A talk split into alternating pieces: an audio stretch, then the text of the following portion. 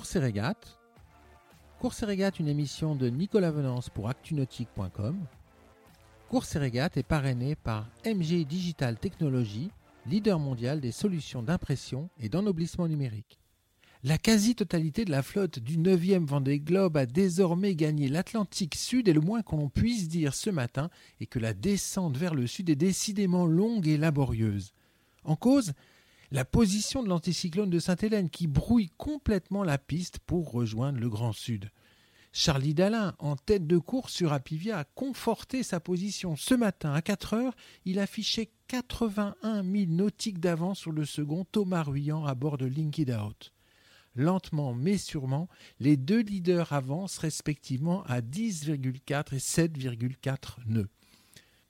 Sept IMOCA bataillent actuellement dans la zone de convergence intertropicale à s'en arracher les cheveux, à moins de garder un calme olympien. Pour rejoindre le cap de Bonne-Espérance et le train des dépressions qui permettent de cavaler, il va falloir faire preuve de patience.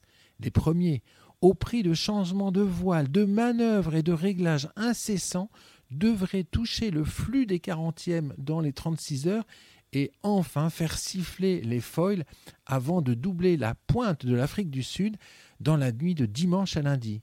Pour le groupe suivant, ce sera presque deux jours après. Le tandem d'Alain Ruyant affiche près de 360 000 nautiques d'écart avec l'étonnant troisième Jean Le Cam sur euh, Yes We Cam qui parvient toujours à contenir de gros clients à foil comme Kevin Escoffier, Yannick Bestaven, Boris Herman et Sébastien Simon.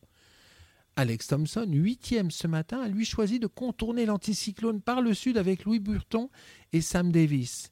Il accuse ce matin plus de 610 000 nautiques de retard sur la tête de flotte et a quasiment terminé cette nuit les réparations sur la structure avant de son bateau.